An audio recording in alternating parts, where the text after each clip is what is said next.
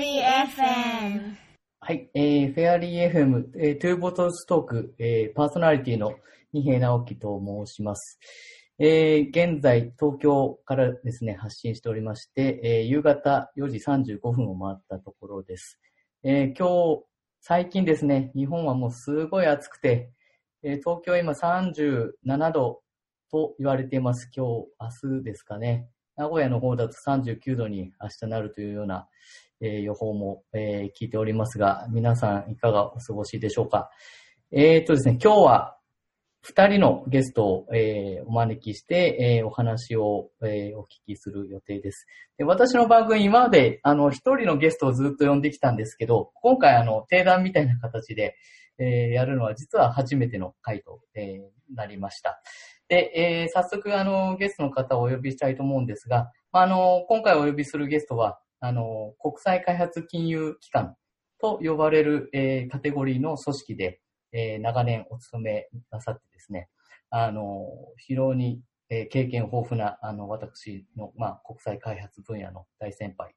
えー、とも言える、えー、お二方です。え、あの、早速、えー、紹介させていただきたいと思います。えー、小林文子さん、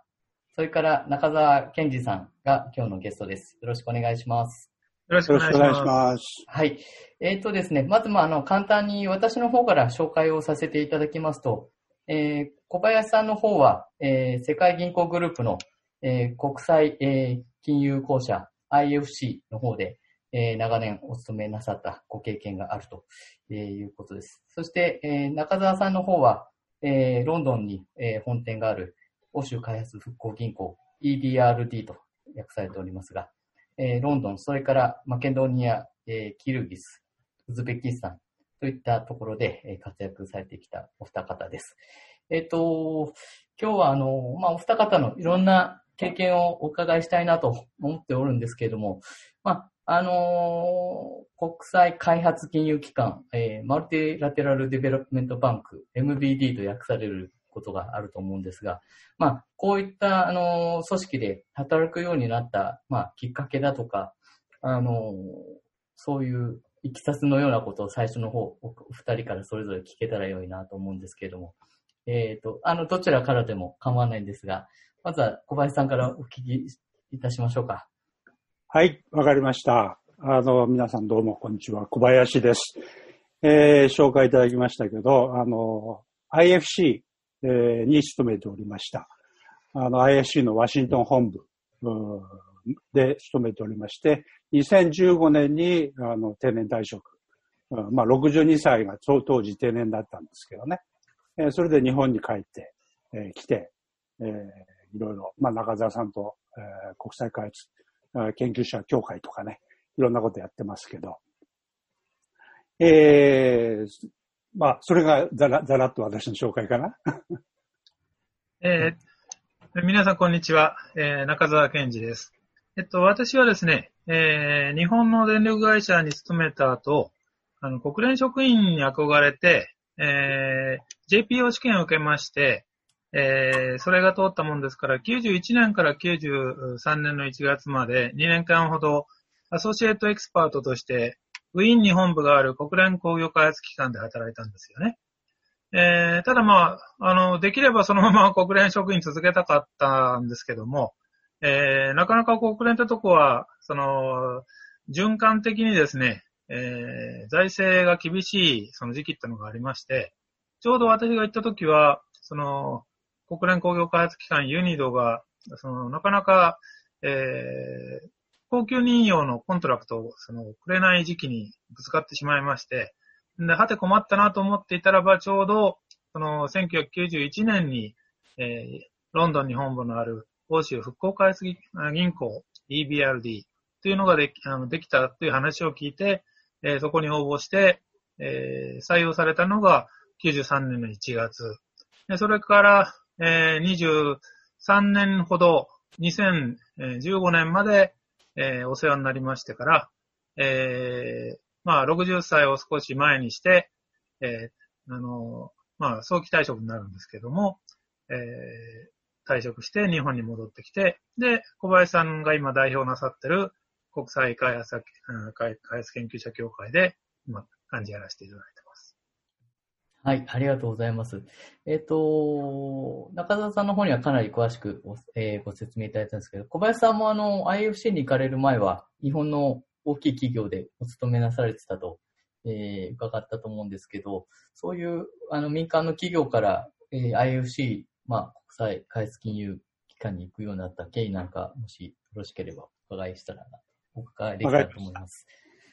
私、あの、もともと大学は、あの、えー、工学部、機械工学科、あの、で、エンジニアを目指しておったんですけどね。えー、ある、ある日突然、大学の3年の時に突然、せあの図面引くのが嫌になりまして。で、それじゃあ商社にしよ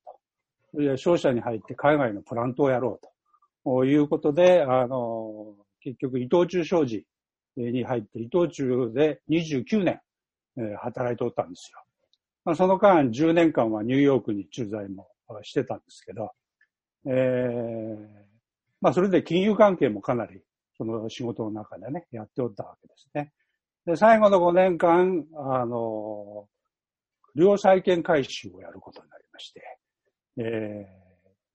ー、インドネシアとあのタイで不良債権が、えー、数百億の不良債権が発生しまして、その回収をやっておりましたらですね、同じく不良、一緒に同じプロジェクトで不良再現回収をやっていた IFC。IFC は、あの、IFC というのは民間の、民間セクターに対する投資及び融資をやってるとこでして、民間の銀行と同様に、また商社と同様にですね、案件が焦げついたら、あの、不良債権になってしまう。不良債権になったら回収をしなきゃいけないとおいうことなんですね。で、それで IFC のあるプロジェクトで、その IFC も債権者になってるのがありまして、で、一緒に仕事をしてたらですね、IFC のスタッフから、こちらに来ないかというふうに誘われて、まあ、その時、いや、世の中いろんなことがあるなと思ったわけですね。まさか、えー、工あの機械工学を卒業してですね、で、最終的にというか、えー、世界銀行グループの中の、えー、国際金融公社というですね、まあ、一応バンクなんですね。銀行に、えー、バンカーになると。そんなことは大学卒業するとき一度も考えたことがない、なかったわけですよね。で、伊藤忠で働いてる時もほとんどバンカーになるというのは思ってなかったんですが、えー、人生いろんなことがあるもんで、えー、で、IOC に転職しました。転職はそれ2004年なんですね。で、2004年から2015年、11年間、あの、IFC のワシントン本部でですね、えー、何をやってたかというと、その誘われたきっかけとなった不良債権回収をやっておりました。で、IFC は、あの、この民間セクターの向けの、あの、投融資を行っている、えー、国際開発金融機関、MDBs、あの、EBRD もその一つですけど、その中で最大の、あの、投融資、民間セクター投融資をやってる世界最大のあの組織なんですね。ですから、あの、不良債権の額も、あの、巨額なんですね。ですから、あの、債権回収専門部隊がおりまして、えー、 Special Operations Department という特務部隊、日本語で言ったら特務部隊ですね。えー、CIA の Special Operations Department だったら、えー、かなり危ないことをやるんじゃないかと思いますが、ISC では、えー、お金返してくださいと。いうことで、えー、鉄砲は持っていかないで、えー、契約文書を盾にですね、お金を返してもらうということをやっている部隊がありまして、そこに11年間、えー、働いておりまして、まあ、最後辞めるときはチーフスペシャルオペレーションズオフィサーということで、首席特務担当、首席特務担当官、えー、ということで、えー、退職いたしました。ありがとうございます。私はあの、小林さんとその日本でお会いしたときにですね、まあ最初から非常に小林さんとはその気が合うというか、まあ話があったんですけども、まあそれもそのはずで、えー私は99年にタシケント事務所長で現場に出てから、えー結構長い時間を、いくつかの途上国で過ごしてるんですけども、その間ずっとですね、例えばキルギス投資銀行ですとか、あるいはマケドニアのマイクロファイナンス銀行なんかの仕事では、その必ず大体私が、その、アサインド、ボーダーアサイニーという形で、その、出ていくときに、えー必ず IFC の方もやっぱり同席されるということで、もう現場では、えー EBRD と IFC は、えー非常に一緒に活動する機会が非常に多いんですよね。で、まあ、うどちらかというと、お互いに、その、手の内は、えー知ってる、知り、えー知り合ってる感じが強いのは、これはあの EBRD の設立を見れば明らかでございまして、EBRD っていうのはその、冷戦終結後に91年にできてるんですけども、その時に EBRD、その、えーまあ、法律家の皆さんが設立文書なるものを作るんですけど、大体が、その責任グループさんの、えー IBRD えの、その定款と、それから、えー小林さんのいらっしゃった国際金融公社 IFC の定款、それを両方、えー、継ぎ足してですね、その、うー対政府のオペレーションも、から対民間のオペレーションもできるようにというやつの旧ソ連鍵盤を作ったのが、えーとしてできたのが、え欧州復興開発銀行だったんですよね。まあ、そういう意味で、小林さんとは非常になんか、えーご縁を感じております。なるほど。興味深いですね。やはり、その MB、MDB、すみません、MDBs、えーという、まあ、同じ、その似たような組織にご勤務されていたので、まあ、ターミノロジーだとか、その、まあ、環境だとか、そのシステムだとか、非常に、まあ、似通ったところもあったのではないかなとは、えー想像します。ええ。で、小林さんにもう少しお話聞きたいのは、そのワシントン DC で、まあ、日本の民間企業から、今度は銀行のその債券、えー債券を担当する、まあ、国際、えー開発金融の債券回収のグループでお話仕事をされたということで、かなりその、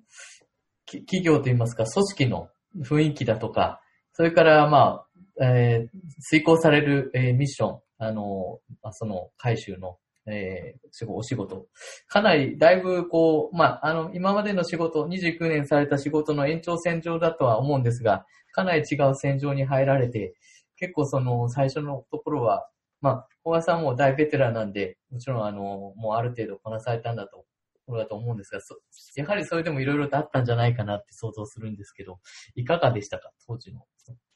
そうですね。あのーまあ、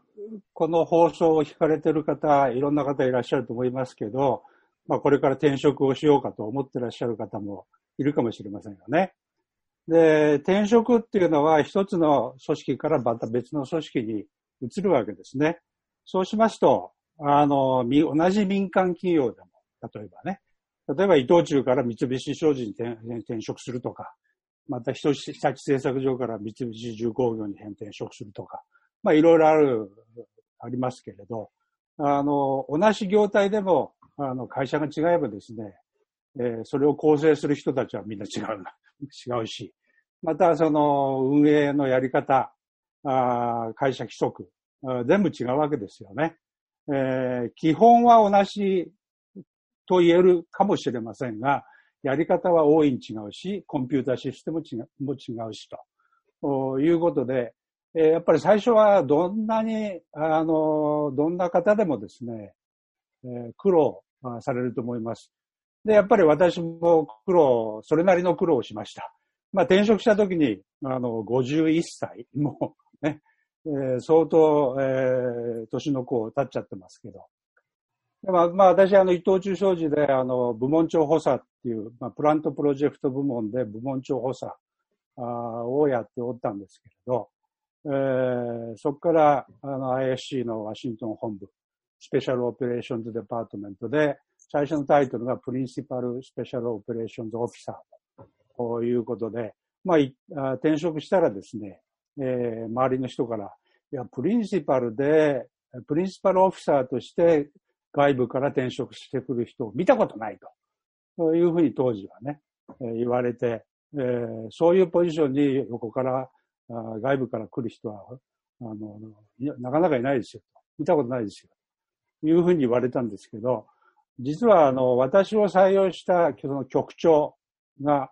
えー私が入る、転職実際に転職する直前に他の局に移ってしまいました。で、新しい局長が来てですね、えーで、おとまあ、いわばお手並み拝見の状態になってしまったんですよね。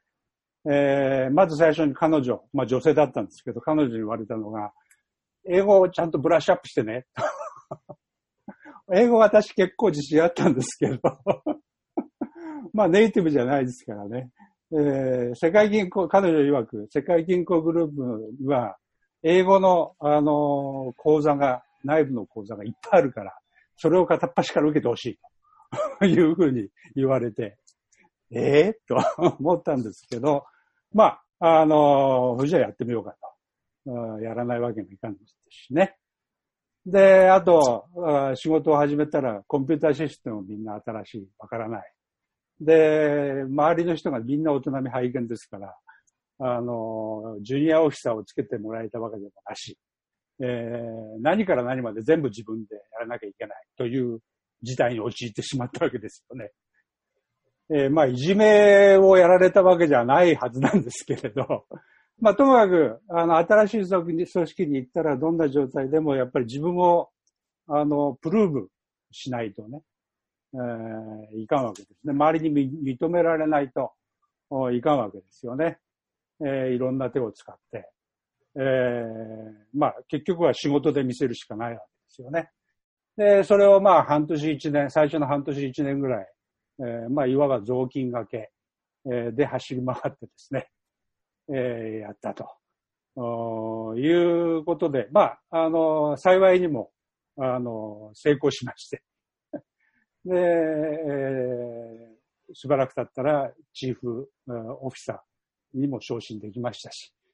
ということで、一応、あ苦労はしたけど、結果良かったと。うん、いや、これはでも29年、その、民間企業で仕事されて、まあ、プリンシパルで入られたっていうのもすごいことだと思うんですけど、入ってからもやっぱり相当ないろんなご苦労があったのかと思いますし、まあ、あの、実績も出されて、チーフまで行かれたっていうのはなんかすごいことなんだなと、えー今、その言葉の重みを感じてましたけども、あの、中澤さんの方に私からお聞きしたいのは、まあ、中澤さんの場合は同じその国際機関のユニドっていう組織から、まあ、あの、国際開発金融の方にの、あまあ、EBRD が91年にできて、まあ、93年に入られたって話してたんですけど、まあ、その当時 EBRD は新しい組織で、まあ、また中澤さんは国際、えーか、まあ、国際機関っていうカテゴリーの組織でお仕事されていかから行かれたと思うんですけど、そのごけ、その最初の頃のご経験の話なんか聞けたらなと思いました。はい。あの、今、小林さんのお話聞いて大変面白かったんですが、もう私も、あの、ウィーンからロンドンに移った時に、やっぱり大変苦労いたしまして、で、その後も何回もよく言われたのが、いろんな人から、まあ、日本人の方からも、外人の人からも聞かれたのがですね、え君は、その、日本の電力会社をやって経験があるんだろうと。で、国連職員の経験が2年あるにしても、まあ、よくそういう、その、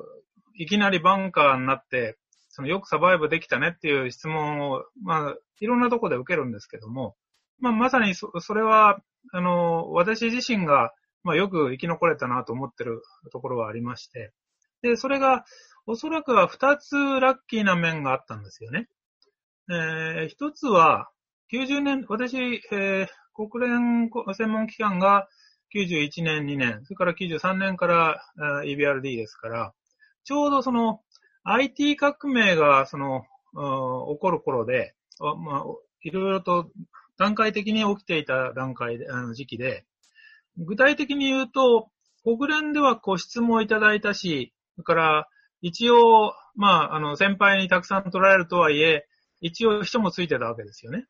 で、従って、ある程度、その外国人で、えーあの、英語が母国語でない人は、そのイギリス人の秘書が文章を、その、手直ししてくれるなんていうのは割と国連では、その当時はあったんですよね。ところが、えー、IT が進み始めて、93年 EBRD に行くと、もうその、えー、もうそもそも大部屋じゃなくて、入った時は、プロジェクトオフィサーで入って、えー、オープンスペースで4つの机を、その、同僚たちとシェアしていて、えっ、ー、と、秘書なんていうものは、えー、それこそ、出張の、その、本当の、いろんな庶務関係をやってくれるにしても、えー、文章を、その、ネイティブの人に頼むなんてことはありえなくて、全部自分でやんなきゃいけない。で、そうなると、まず最初に、最初の3ヶ月ぐらい真っ青になったのが、何かそのドラフト、当時そのインド系フランス人で、えー、世銀出身、世銀から来ていたあの、ワーカホリックの上司でしたけども、この人にですね、何を提出しても、ほとんどその真っ赤というか、あの人手書きで赤ペン入れる人だったんで、赤字で帰ってくるわけですよね。でそれで、まあ自信喪失しまして、え、こんなことで、これは要するに私の英語が通用しないってことなんだろうかと思って、あの、いや、こういう状態で大丈夫なんだろうかなと思ってたんですけど、えー、2、3ヶ月もしないうちに気がついたのは、えー、この、インド系フランス人の、うん、上司はですね、別に日本人の私の英語だけじゃなくって、えー、ヨーロッパ人の今度はおまけに、あとアメリカ人のドラフトについても全部赤ペン入れてることに気がついたんですよね。で、えー、それをその嫌だと思って反発するネイティブの人たち非常に多かったんですけども、もう私の場合はそのとても反発できるようなその英語力も持ってなかったんで、えー、とにかくもう言われるまま、直されるまま何度でも3度でも4度でも書き直し、まあ、それをやると、やったら時間かかるんで土日返上状態になるんですけども、まあ、それをやったがためにですね、えー、まあ、まあ、ここまでその自分についてくるんであれば使ってやろうみたいな感じで、まあ、道が開けたなっていうのが一つですよね。だからその、そういう秘書がいない時代に、えー、たまたま新しい機関に行った。あともう一つ、その EBRD で、な、なぜ、その、そもそも採用されたかの話にもなるんですけども、EBRD っていうところが、その、融資、融資投資の条件として、その、金銭的なその、えー、ファイナンスの審査だけではなくって、えー、これまで旧ソ連で全てが国営だったと。えー、電力省だったり、あるいは電力公社だったりするんですよね。で、それを、その、西側の、マーケットシステムの、その電力、新しい時代の電力会社に変えていきましょうっていうのが、その、そういう移行を支援するっていうのが、その、欧州復興開発銀行の理念なんで、えー、従って、私にアサインされた業務の半分以上はですね、えー、アゼルバイジャンとかグルジアとかアサインされたんですけども、そこ行って、えー、どこまで、その、制度改革、えー、飲んでくを条件とした場合に飲んでくれるか、どこまで、もう非常にこう、割と地道な話になるんですけども、その、電気料金の回収状況をどこまで改善するのが現実的なのか、あるいは、あの、メーター、これ、日本語だと、電力会社入った時に、専用っていうことは習ったんですけど、これ要するに、えー、電気を盗む、えー、東電の話ですよね。で、その辺の、どうやったら、その、えー、メーターの検診を、その、改善できるか、どうやったらインチキをなくせるかっていうあたりで、あの、非常に、えー、私が日本の電力会社にいたときに基本として習ったようなことを、その、周りを見渡すとで、EBRD の電力チームっていうのは、バンカーはたくさんいるんですけども、そういうことを知ってる人がいなかったので、えー、そういうことの私は専門家ですって非常に言いやすい環境にあった。この二つの理由によって、まあ、私のポジションというのがまあ生まれたわけですよね。あの、おそらくサバイブできたのはその2点だと。なるほど。あ、ご説明ありがとうございます。今ちょっと中澤さんから、まあ、アゼルバイジャンだとか旧ソ連の、その、まあ、電力公社の改革の話なんかも、まあ、ちょっと出たんですけど、あの、小林さんはいろんな国でその再建回収の、えー、案件なんかをこう、いろいろと、まあ、フォローされてたと思うんですけど、何か一つあの、思い出に残ってるような案件があれば、ご紹介いただけたらなと思うんですけど。そうですね。あの、まあ、その、その前にというか、一応念のためにね、あの、視聴者の、お聞きになっている皆さんに念のため、あの、確認というか説明ですけどね。世界銀行、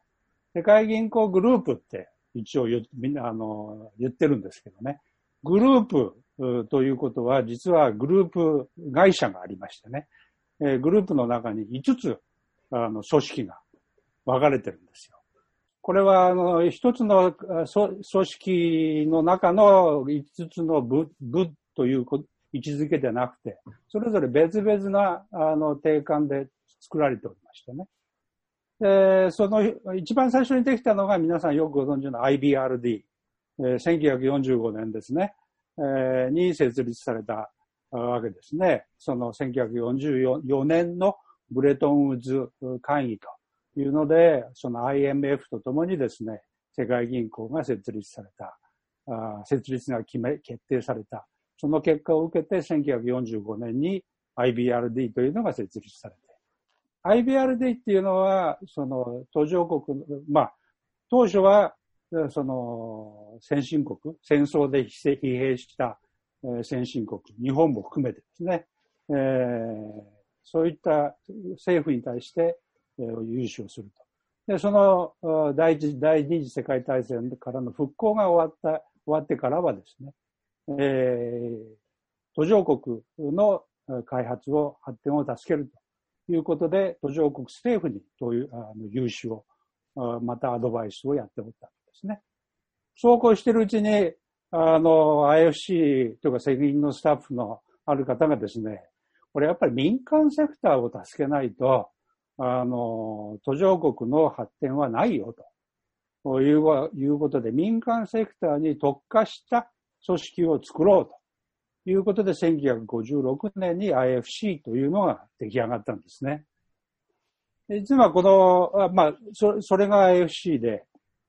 それ以外にあと3つまだ組織があるんですよ。世界銀行グループには。一つは IDA という。まあ、これは IDA というのは IBRD と一緒くたになって仕事をしてるんですけど、えー、円借款のようなソフトローン、かなりのソフトローンとかグラント、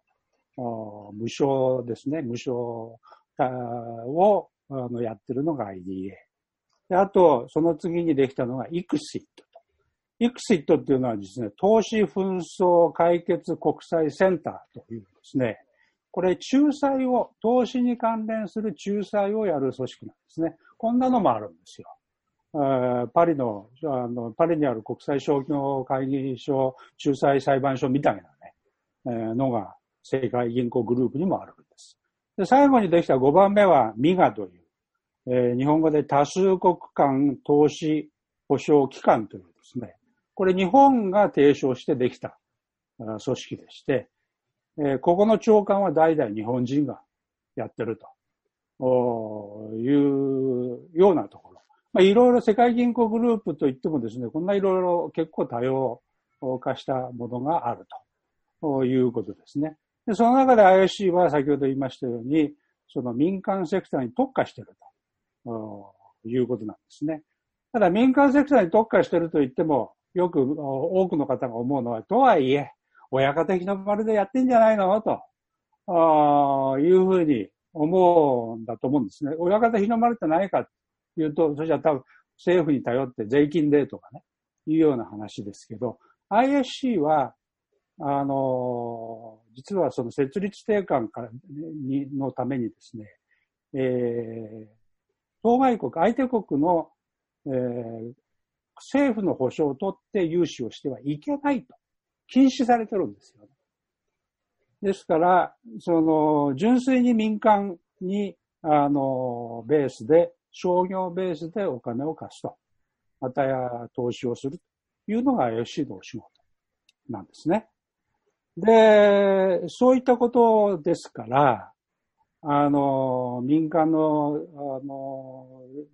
融資、また投資と同じでですね、焦げつくことがあるんですね。えー、焦げついたら誰かが取り返してこないといけないとえー、担保交渉したり、いろいろ裁判沙汰にしたりとかですね。そういうことをやるのが私がいたスペシャルオペレーションズデパートメント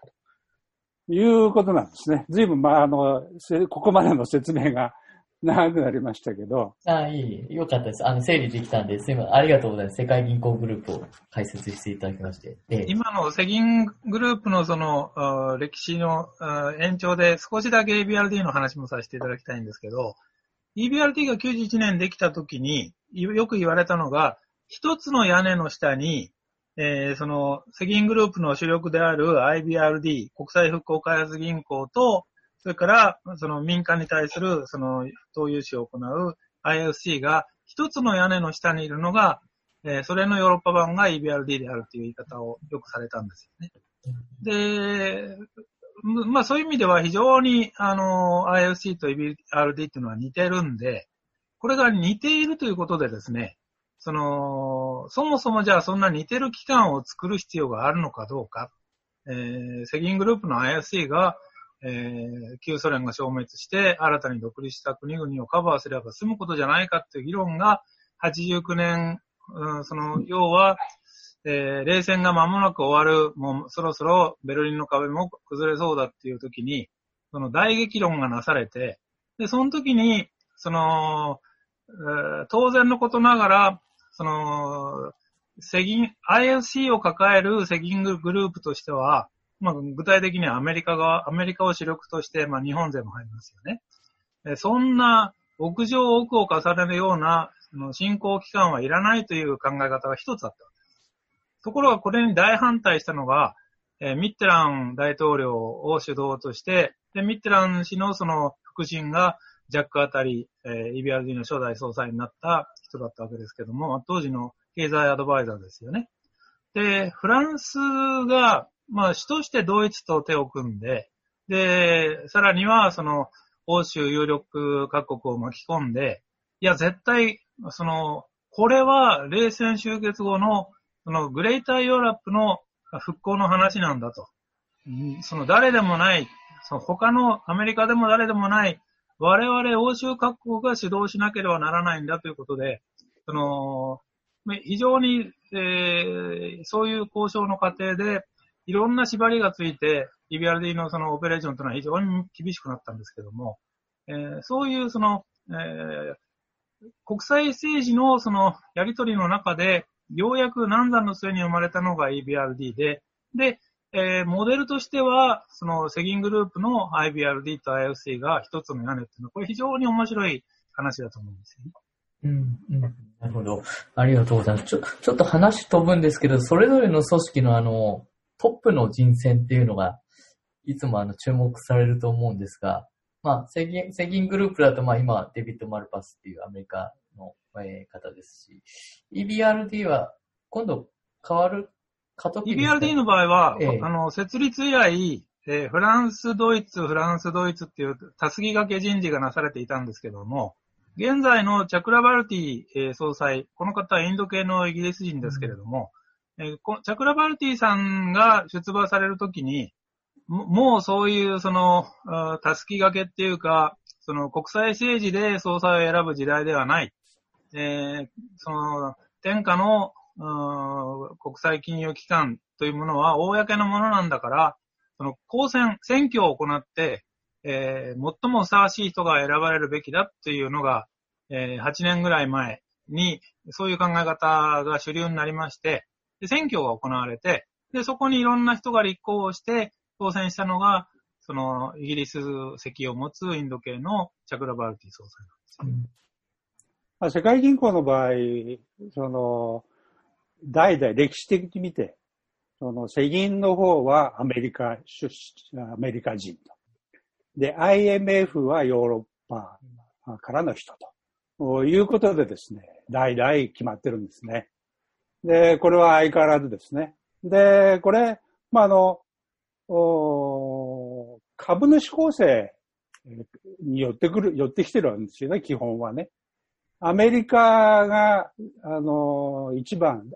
世界銀行の一番の株主。まあ、世界銀行の5つの組織、それぞれ、えー、トップの株主はアメリカなんですね。でちなみに2番目はまだ日本のはずなんですけど、えー、中国がかなりのしてきてますけどね。あのー、まあ、基本的には日本、ドイツ、イギリス、フランスと、というようなところがですね、この2番手グループでずるずるずるっているということで、えー、まあ、アメリカとヨーロッパ、プラス日本で、えー、上を牛耳ってるわけですね。えー、そこで、その、世銀はあアメリカ、アメリカ人、うん、えー、IMF はヨーロッパ人ということで、仕分けが未だに続いていると。うん、で、IFC は実はちょっと前まで、ちょっと前っていうか10年ぐらい前まではですね、ヨーロッパ人のあ IFC の、まあ、ちょいわゆる長官になることが多かったんですけど、えー、それがちょっとこう、あの、いろいろ変わりつつあると。基本的には、その、選銀の総裁の意向でですね、えー、変わるということですね。まあ、いわゆるその、選銀の総裁と IMF の総裁っていうのは、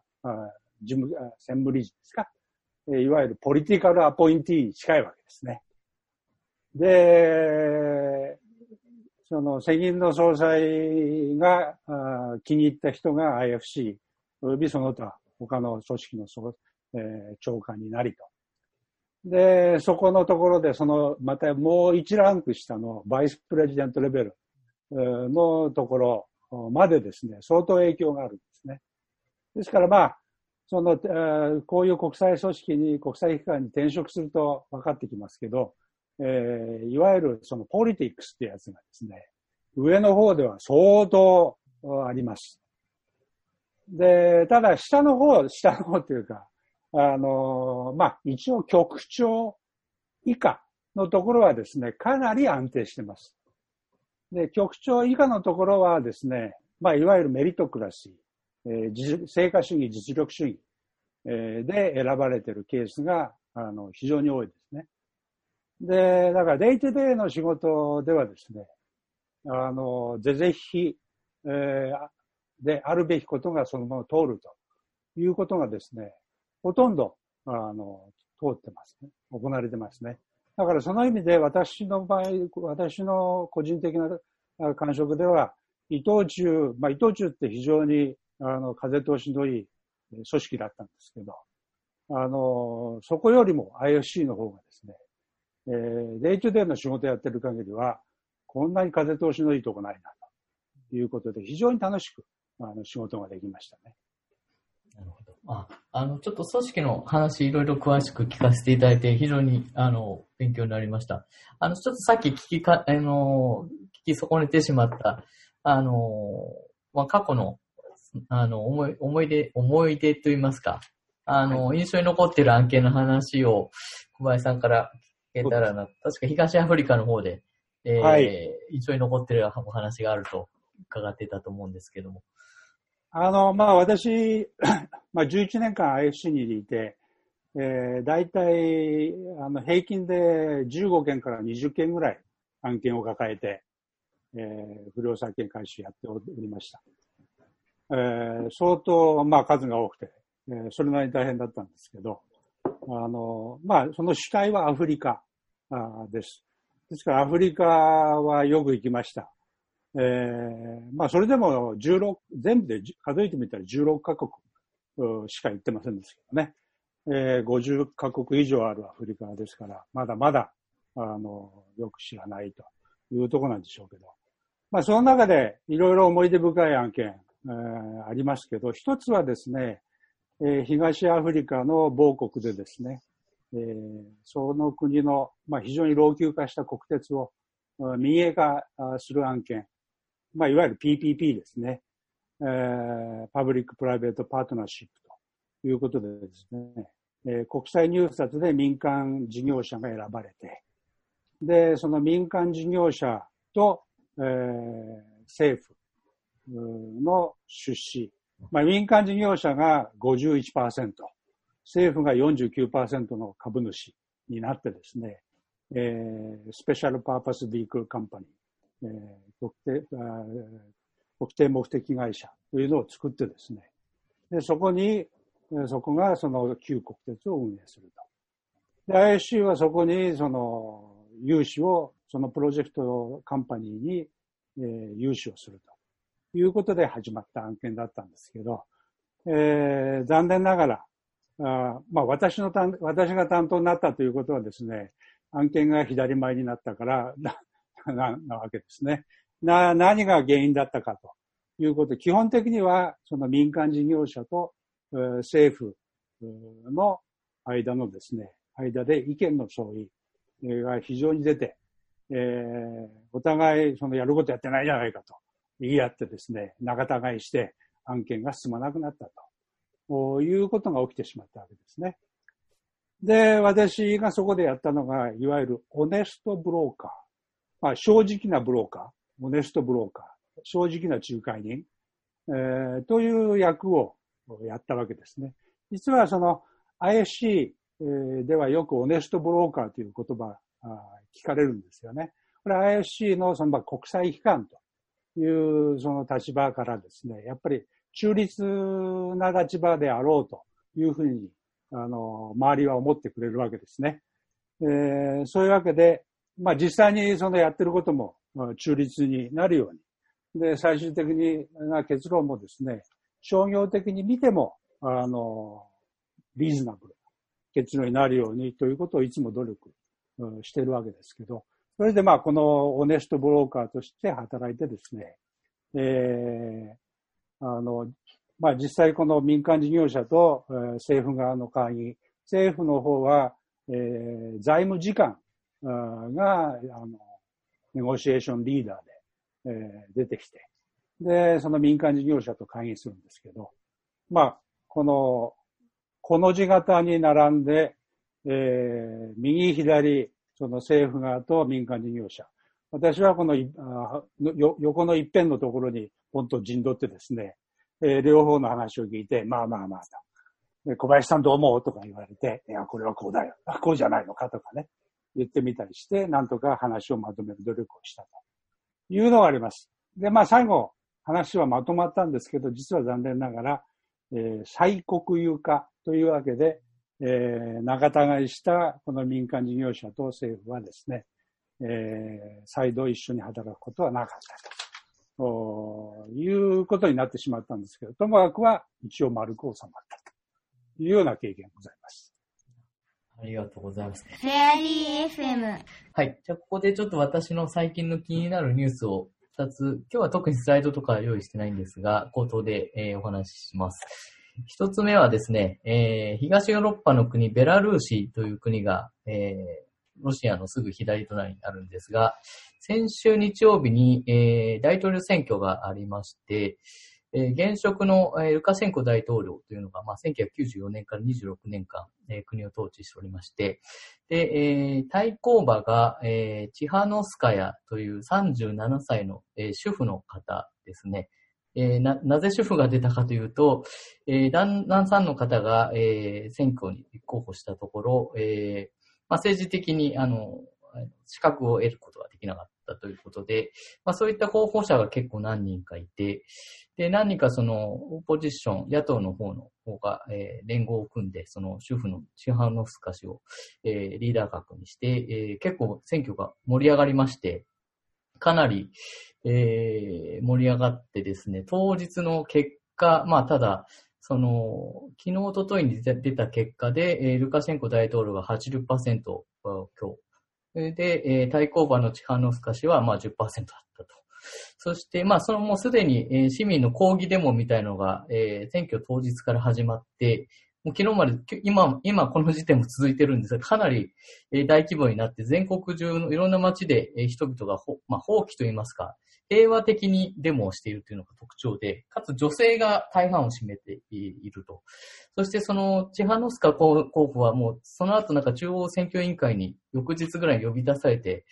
えー、1対1でなんか非常に秘密裏の会議があって、えー、まあ、脅されたのか何か、まあ、リトアニアの、隣国のリトアニアに、まあ、えー、まあ、逃げるというか、まあ、安全のために、えー、飛んで、飛んでいて、そこからまあ、ビデオメッセージを出されていて、と。で、最初、週の前半はかなり武装隊と、えー、かな、がかなり凶暴と言いますか、市民はそんなにあの、手を出すって感じじゃなくて、えーすごい平和的にやってたんですけど、結構、その、衝突といいますか、まあ、暴力を使い始めたり、えー収容しはしたりして、5、6千、6千人くらい、えー収容されて、かなり扱いもひどかったということで、それが逆に、えー市民の、えー集会に影響を与えて、かなりの人々が、えー外に出てですね、今もあの、選挙のやり直しとあの、公正な結果を求めて、えー続いてるんですが、まあ、一方、その大統領のルカシェンコの方は、えーまあ、外に出るなだとか、あの、騙されるなとか、海外からの陰謀だだとか、と言ったり、あとまあ、プーチン、ロシア隣国のプーチン大統領に協力を求めるだとか、そういう話が出てて、今この現在も、えー、まあ、西側はその制裁を使って EU ですね。まあ、ダルト三国を中心とした、あとポーランドを中心として EU がかなり、その制裁と、まあ、選挙の、えー透明な実施っていうことで求めているのと、あとマイク・ポンペオ、アメリカの国務長官、ちょうどポーランドにいて、えーポーランドに、えーまあ、アメリカと連携して統一軍なりアメリカ軍を進めていくっていうこともあって、今ちょっとさっきニュース見てたら、その、ウクライナの東部の方にロシア軍が出てきてるとか、そういうニュースも、あの、書き込みがあったりだとか、ちょっとこれが本当にどういうふうに展開していくのかが非常に注目されるなと思って、えー見ております。これが1点目で、あの、先に言ってから、あの、2人にもしコメントあればお願いしたいと思います。で、2点目は、あのこれは日本の報道でもよく出てるんですが、えっ、と、モーリシャスという、えーアフリカの、えーインド洋の方にある小さい国、島国があって、まあ、あの、リゾ多分モルジブのようにリゾートで有名で、サンゴ礁だとか、えー海がすごい綺麗で、リゾート国家だと思うんですけど、そこで商船三井っていう日本の、えーかもあの会社の運営する、えータンカーが、えー座礁して、えーと、重油がかなりこう漏れてですね、えーかなりのその環境被害が出ていると。生態系と、それから海の自然とその、まあ、魚だとかいろんな、あの、生物が、えー重油で、えー死んでしまったり、まあ、今後長引く破壊につながりそうだということで、これが4月末ぐらいに座礁はしていて、その対応で今、大変なようなんですが、日本も、えー日本政府、それから、えー独立行政法人、国際協力機構 JICA が担当する国際、えー緊急、えー援助隊というもので人を何人か派遣して、まあ、コロナの中でそんな多数は派遣できないということで人数制限して派遣して、現地の環境のその被害を測定したり対応策を、えーしさ得るところをまあ支援しているという段階にあるということで、こちらもちょっと懸念がされていますが、今日はちょっとこの2点簡単に説明させていただきました。えー、小林さん、中澤さん何か、えー、お気になる点とか、あの、コメントあればラルースの話、大変興味深く聞かせていただいたんですけども、ベラルースっていうのがですね、その、まあ、旧ソ連から独立した後、どうしてもその、新しい国を、その、いろんな異なる意見がある中でまとめていけなきゃいけないっていうんで、どこの国でも、その、ある程度、強権的なリーダーシップっていうのは求められたわけなんですけども、その後も、その、うー三つぐらいですね、非常にそういう強権的な政治をあの貫いたために、えー、EBRD としてはなかなかお付き合いしきれません、えーという国が3つほどあったんですが、実はベラルースはそのうちの1つだったんですよね。で、えーなんで EBRD がそのう金融機関のくせにそういうことを言うかっていうと、あの、まあ、冷戦後に設立された経緯があって、え ABRD っていうのは、第、あの、定款の第1条にですね、第1項に、えーえー多党正当性による民主主義を、の、その、進めていく、えーそういう国でなければ支援できませんという条件がついてるんですよね。で、そういう中でベラルーシというのは長らく、えー EBRD がその民主主義条項が十分でないので、えーお付き合いできなかった国なんですね。で、面白いのは、えー前回の選挙2015年だったと思いますけども、その時の選挙が、一応その国際監視団が入って、一応その、そういう、えーテストをパスして、で、なおかつ、えー大統領としても、その当選に向けて、その国内世論だけじゃなくて国際世論にも影響を与えるためにいろんな改革を行ったんで、その段階で、えー、あ、ベラルーシはなかなか強権的でけしからんと思っていたけども、なかなか最近は、あの、いい方向に進んでるじゃないかという、その、えー、見方が強まって、EBRD の場合、2016年にベラルーシに対する、その、えー、カントリーストラテジーというものを見直したときに、これはあの、えー、だいたい4年ごとぐらい、3年ごとぐらい、えー、まとめる、直すんですけども、その時にはですね、そういう方針転換、ベラルーシはいい国だっていう一応方向に流れていたんですよね。でそれで今回こういう事態になったんで、非常に、えー、どうなるのかと私も心配しています。うん、ありがとうございます。ちょっと私もうちょっと付け加えたかったのは、まあ、結構その国営企業、いろんな工場、トラクターだとかベラルーシ、農農機だとか、えー、工業系の、え、国営企業の工場労働者がもうみんなストライキに入って、で、さっき出てたのは国営放送。要はまあ政権側の、要はプロパガンダを流す国営放送もまあストライキに入って、えー、市民に起こってることを、えー、その選挙がちゃんとあの、行い、きれい、あの透明な形で結果出さないと、もうあの、自分たちが報道したいことを流すみたいな、月曜日に流すみたいな、そういったことも出てて結構な状況かなと思って見てます。その一方ですね、実はなんかそのさっきこの番組の前見てたら、国内のあの公務員先生だとか、あの政府系の仕事についてる人みんなバスに乗っけて、首都に無理やり連れてって、その市民のデモに対抗するなんかその政府系の集まりをポンとやろうとしてるみたいなんですけど、これ結構強制的にやってるんで、それがなんかその反政府の方にくっついちゃうんじゃないかなっていう見方もあるんですけど、ちょうどまさに今起こってるみたいです。そんな。ベラルーシで、もう一点だけすいません。引っ張っちゃって申し訳ないですけど、あの、実は思い入れが強いのはですね、私、あの、2010年のキルギス政変、あの、2回目のまあ革命と言われるキルギスが大騒乱が起きた時の、まあ、現地の所長だったんですけども、まあ、4月の7日に、えーえー、その、人々が立ち上がって、もう数日のうちに、えー、まあ、無政府状態になって、で、その時にバキエフ大統領のグループが、えヘリコプターで、え、どこへと行方知れずになったはずなんですけども、えー、そどうもその落ち着き先が、そのベラルースということなんですよね。で、えー、キル、ビシュケク政府としては、その騒乱の責任、さらにはそれまでのその性的、えー、に対してのいろんな、えー、事件について、えー、その前、元大統領の責任を負う形で指名手配なんですけども、えー、ベラルーシ政府はですね、えー、人道上の理由ということで、引き渡しには応じてないわけですね。うん、そうですね。えー、あの、元ババキエフという大統領、キルギスの市民革命から、えー、逃れた先がベラルーシだったっていうのは結構、現地でも、現地のキルギスの方も、まあ私も直近いた国なんですけど、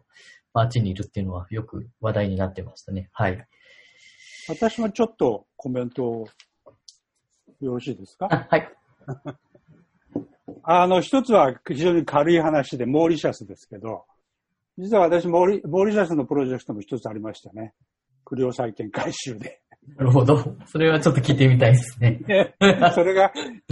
残念ながらね、テレビ、テレビ局だったんですけど。テレテレビ局に融資なんかもするんですね、 IFC は。で残念ながら電話で片付けてしまいまして。ああ、そうなんですね。なるほど。え、行かれたことはあったんですか、出張したくて、ええ。局長に、これこう、もうすぐ片付くけど、ちょっと行っていいかなって言ったらダメって。あ それは残念。残念と。なんかすごい美しい国っていうか、ね、リゾートで、ええなんか美しい海が。行ってみたかったなと。あね、今はもう大変なことになって、本当にもう、なんとかしてほしいですよね。うん、早いとこ、あの、解決することをしたりしてますけど。で、もう一つはですね、まあ、まあ、ベラルーシに直接関わる話ではないんですけど、あの、民間セクターの仕事をやっておりますとね、やっぱ常々感じるのが、その安定した政府、政権の必要性ですよね。その、民間セクターの仕事をやっててですね、えー、我々、まずは、その、相手側にお願いしたいのがですね、えー、契約遵守なわけですよね。契約をきちっと守って守ってもらうと。融資契約等々に従ってですね、決められたことをお互いに合意したことをやってもらうと。もうこれだけなんですよね。これやってくれれば問題ないはずなんですけど、いろいろ問題が出てくる。なんでそうそうなるかっていうと、ガバナンスに問題があるあるところでは、そういうことが契約無視とか出てきてしまうわけですね。で、ガバナンス、なんでバッド、バッドガバナンス、ガバナンスがよあのよろしくないような国があるのかというと、やっぱりリーガルシステムがきちっと動いてない。えー、いい加減なことをやったらですね、ちゃんと、あの、罰、罰せられる。だから、あの、いい加減なことはできない、やらないというところのですね、あの、スイッチがきちっと入っていない、制度ができていない、えー、という、その、まあ、問題があるわけですね。じゃあ、それって、その元って何かっていうと、最後は、その政権が、政府が安定してない、えー、ということになってくるわけですよね。いろんな理由がありますけどね、あの、まあ、汚職にまみれて、まみれてる政府、大統領とかね。まあ、ベラルーシの場合がどうなってるのか知りませんが、あ特にアフリカの場合、えー、汚職にまみれた、えー、政権トップ、また、その大大臣、えー、局長、エトセトラ、あ上から下までいっぱいいるわけですね。そこをどうしていくかと。そこをなんとか元を立たないと、やっぱり民間セクターの発達っていうのは、あなかなか期待できない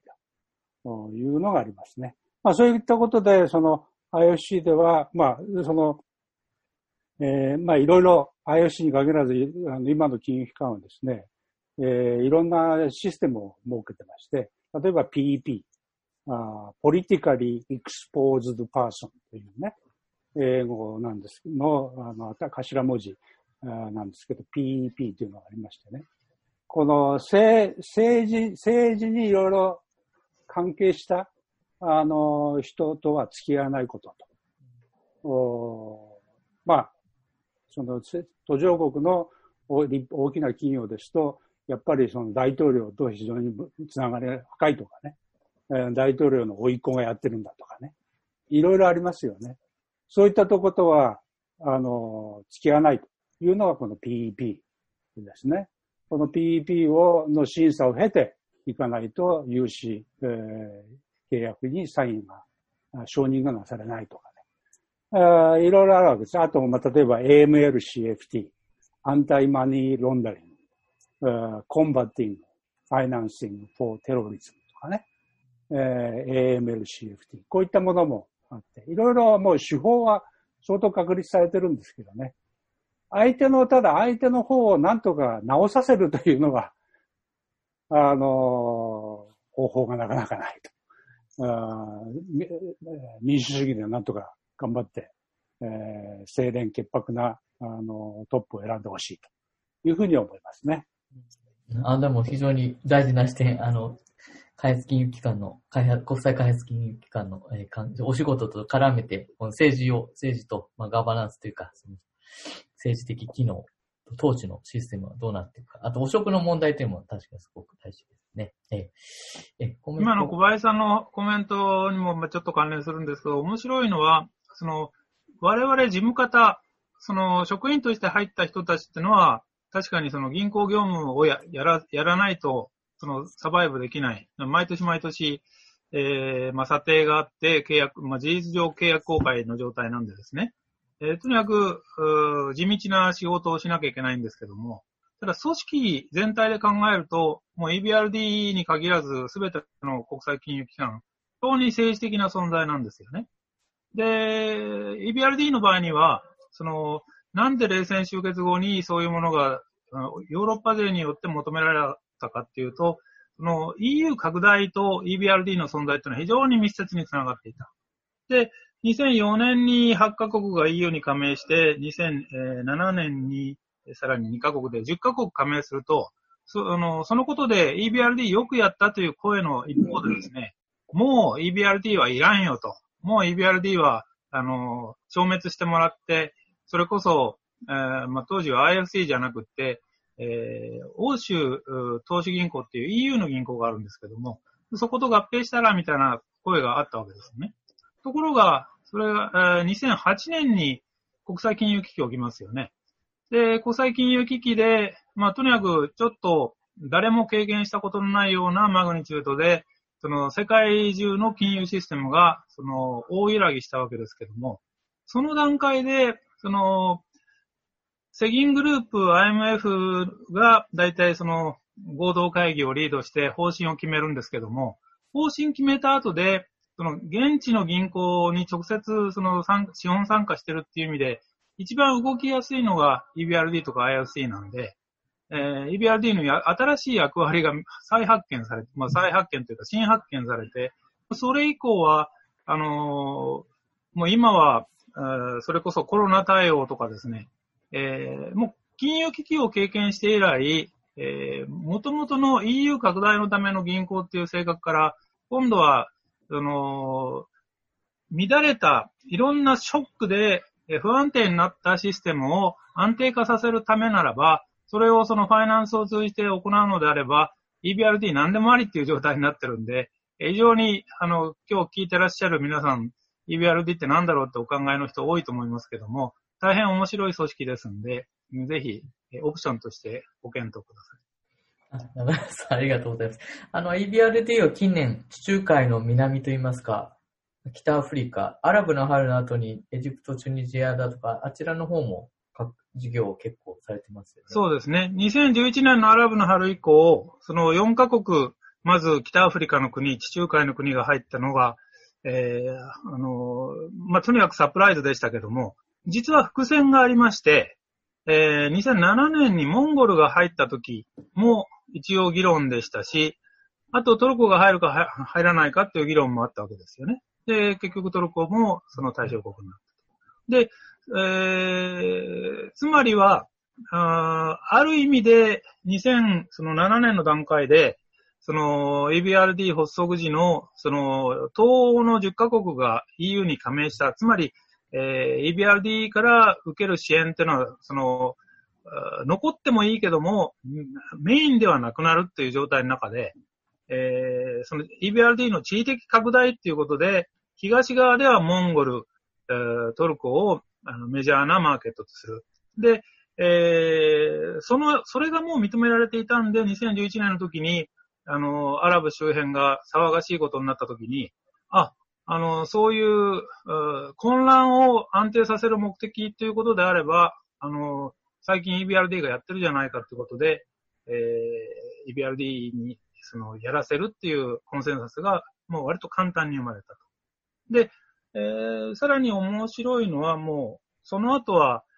レバノンにもオペレーションできるようになったり、なんと今度は、もともとは出あの支援国側だったギリシャでも、その限定、時間限定ですけども、支援するようになったりということでですね、もう本当にその時々の国際情勢を反映して、えー、加盟国同士の取り決めがあれば、もうえー、かなり自由に何でもありっていうのが非常に面白い状態ですね。はい。ご補足ありがとうございました。ちょっとニュースの関係はここら辺で一回区切りにして、後半、ちょっと最後の、まあ、ラップアップに向けた時間帯にしていきたいなと思います。フェアリー FM! 今日はあの小林さん、それから中澤さんという、えー、大先輩をお呼びしての、えー、放送をさせていただいておりますが、国際、えー、開発金融機関、えー、 Multilateral Development Banks っていうのを、えー、メインテーマにしております。えっ、ー、と、二方とも、まあ、ワシントン DC と、えー、それからロンドンっていう、まあ、世界の、まあ、中心的な都市でお仕事をされたと思うんですけど、まあ、こういったあの、MDB の組織は、あの、まあ、もちろん、あの、建物なんかも立派ですし、えー、オフィスもすごいですし、あの、福利厚生で、と言いますか、まあ、かんあの仕事をする環境もそうだし、仕事外の福利厚生的な面も非常に充実してるのではないかなと思ったりするんですけど、お仕事からちょっと一歩離れて、その、まあ、アフターファイブだとか、その、休暇だとか、その、いろいろとなんか思い出に残ることとかあれば教えていただきたいなと思うんですけど、それぞれワシントン DC と、まあ、ロンドン、それぞれの街、または郊外といいますか、あの、何かあれば教えていただきたいなと思います。そうですね。あの世界銀行グループと IMF は、そのブレトンウッズ協定で、えー、に基づいて設立されてるわけですね。そのブレトンウッズという名前なんですけど、これはあの、ニューハンプシャー州アメリカのニューハンプシャー州にあるリゾートの名前なんですけど、えー、実はそのワシントン郊外にですね、ブレトンウッズという名前を冠した、えー、ゴルフ場があるんですよね。まあ、実はそのリークリエーションセンター、ブレトンウッズリークリエーションセンターと言いまして、えー、サッカーとかテニス、あとプール、えー、キャンプ、等々、いろんなことができる、実は、あの、設備なんですけど、えー、私はそこのメンバーに、えー、アソシエイトメンバーというね、えー、メンバーになっておりました。実はこのブレトンウッズリクリエーションセンターはですね、IMF が作ったところなんですよね。で、あの、当時というか1900、出来上がったのが1960年前後のはずなんですけど、あの、当時、世界銀行のスタッフと、海外から来てる、まあ特にインド人とかパキスタン人とかですね、えー、海外の、そういうスタッフが多かったようです。えー、まあ多かったわけですね。で、ただそういった人たちが、あの、ゴルフをやろうとするとですね、なかなか、その、いいゴルフ場のメンバーに入れてもらえないと。まあ、当時非常に人種差別も厳しかったわけですね。ですから、その白人、いわゆるワースプじゃないとダメだとかね。またユダヤ系じゃないとダメだとか。かなり制限されておったようなんですね。そういったことでですね、IMF の方が発案してですね、それじゃあ、あの、我々のゴルフ場、リクリエーションセンターを作ろうということで始めたようですね。で、実は世界銀行の方にもその声をかけたようですけど、世界銀行の方はちょっと逡巡して、えー、発起人にはならなかったようです。えー、そういったことでですね、IMF のスタッフは、え正式メンバー、え世界銀行のスタッフはアソシエイトメンバーと。いうことで、えアソシエイトメンバーはいろいろ入会金とか余計払わなきゃいけないとかね、いうのがありますけど、まあ、実はあの、私、そのワイフと一緒に、妻と一緒にこのワシントン行っておりました二人で、まあ、もう子供たちはあの独立してましたんで、えー、二人で行ってたんですけど、あの、まあ、その昔ニューヨークにいて、アメリカはそれなりに知ってたって知ってたんですけど、ワシントン DC は初めてですから、妻なんかも友達もいないし、えー、一人で、えー、アパートで寂しい思いをしてたわけですけどね。えー、このブレトンウッズリクリエーションセンターのメンバーになってからはですね、もうゴルフ場に入り浸り、えー、で、あの、まあ、ゴルフもそこで始めたわけですけどね。えー、もう、あれほど、ブレトンウッズリクリエーションセンターほど、いわゆるコスモポリタンなね、ゴルフ場はあないという、世界中にあそこだけじゃないかというくらい。で、非常、もういろんな国の人が来てて、非常にオープンで。で、まあ11年間、非常に楽しくですね、あの、ワシントンで生活できたなと。その一つは、あのブレトンウッズリクリエーションセンターのおかげだなというふうに思ってますね。なるほど。あ、面白いですね。ありがとうございます。中澤さんの方は、ロンドンの思い出と言いますか？ロンドンの思い出というと、やっぱり公園なんですよね。あの、うちはですね、あの、子供のいない家庭で、まあ、妻と二人なんですが、あの、2001年にウズベキスタンで、えー、その、赤ん坊でもらってきた2匹の子犬と、その後ずっとマケドニア、えー、キルギスタン、えー、ロンドンとずっと一緒で、今、今もあの1匹はいるんですけども、1匹は去年亡くなりまして。で、ロンドンというのは、その、私が住んでたチズイクってのは、えー、ロンドン、ヒースロー空港から中心部に向かう途中ぐらいなんですけども、えー、テムズ川沿いなんですよね。で、テムズ川っていうのが、その素晴らしい、その、えー、その公共政策の結果として、えー、川沿いが非常に整備されていて、もうそこに行くだけで、そのベンチもあれば、あの、景観も整備されている。それから歩くところも自転車の道路も整備されていて、もうそれだけで素晴らしいんですけども、さらには、その、テムズ川周辺に、私の場合にはリッチモンドパークですけども、非常に広大な、あその緑がある。からあと、フラットの前には、えー、チーズウィックグリーンっていう、もう本当のその、あえー、もうただ緑のその、えー、芝生の、うん、誰でもが行っていい公園みたいな場所があるっていうので、もうやっぱり、えー、ロンドンというのは、なんか、えー、灰色で暗い、えー、イメージ、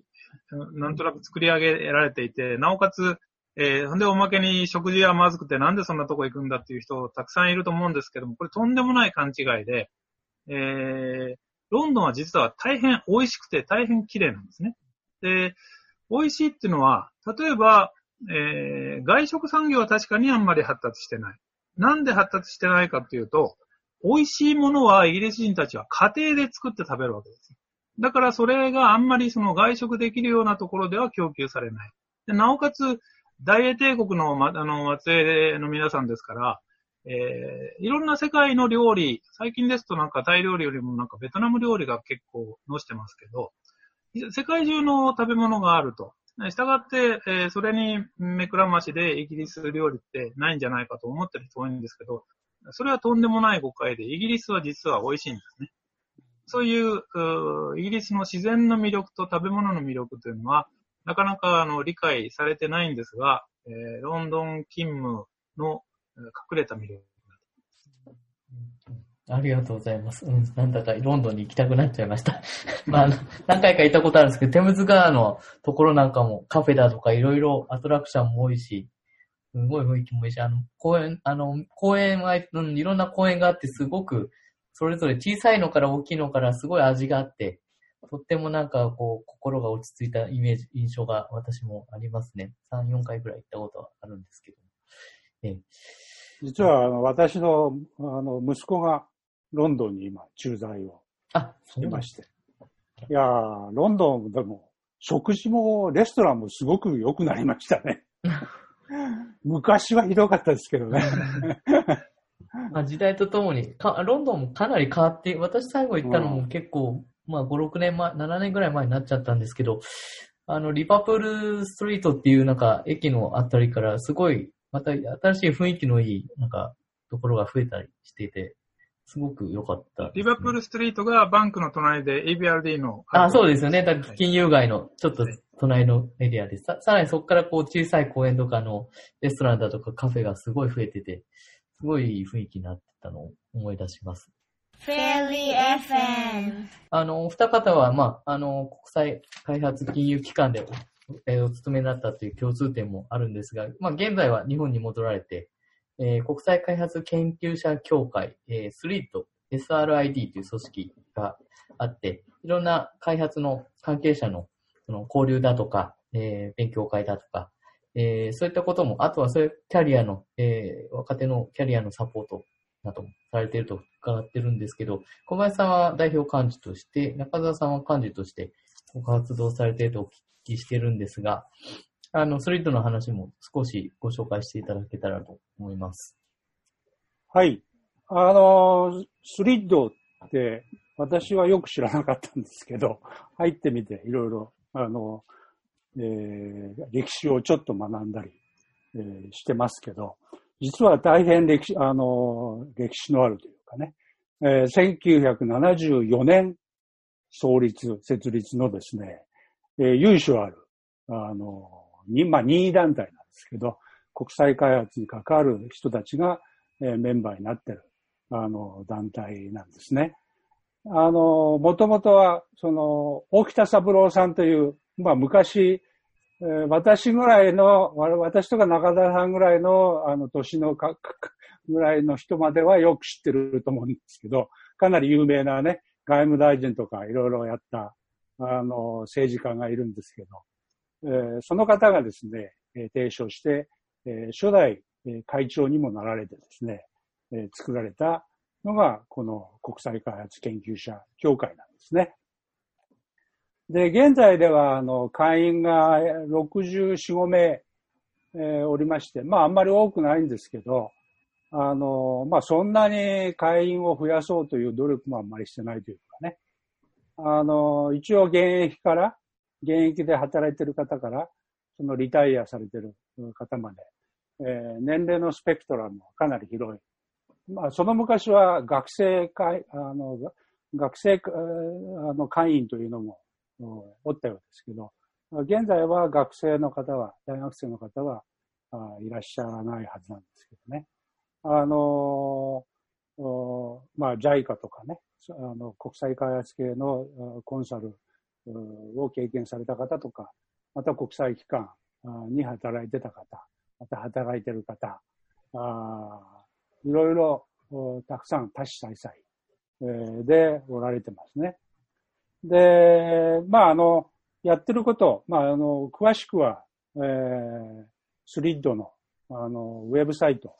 えー、slidonline.org というね、slidonline.org。えーまあ、あ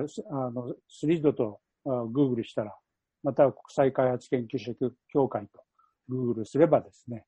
えー出てきますけど、そこに詳しくはいろいろ書いてありますけど、結構な、あの、まあ、割と中身濃いことやってるなとは思っております。で、まあ、この、この放送を聞いてる方、まあ、わ割と若い方が多いのかなというような気もするんですけど、えーその若い方に関連するところでは、ではの一つは、このキャリア開発事業というね、えーのをやってまして、そのキャリア開発事業も、まあ、中でいろいろあるんですけど、一つは、その、主にその国際機関を目指す。まあ国際機関に限らないんですけど、学生さんでこれから国際開発やりたいんだけど、どんなこどんな風にあのキャリア考えたらいいですかというような話でもいいんですけど、まあそういうキャリアに関するコンサルティング、カウンセリングですね。カウンセリングをやっているうーのも一つですね。の活動ですね。えーそれ以外にその後懇談会という、う今年、今度来、来週の、えー18日、あ、違うか、今週か。今週の18日火曜日、えー、ズーム開催で初めてなんですけど、去年までは対面でやってましたけど、今度はズーム開催で、えー、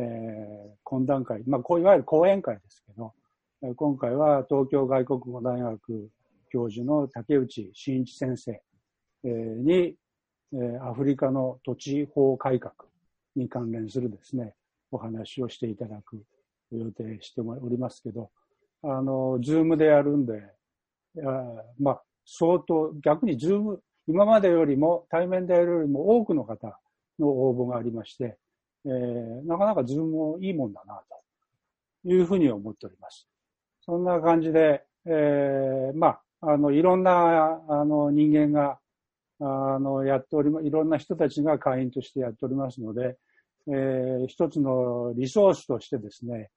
えー使っていただけたらあいいのではないか。また、その会員になってですね、このスリートを一つのプラットフォームにして、えー国際開発に関連する自分でやりたいことをですね、実現しよう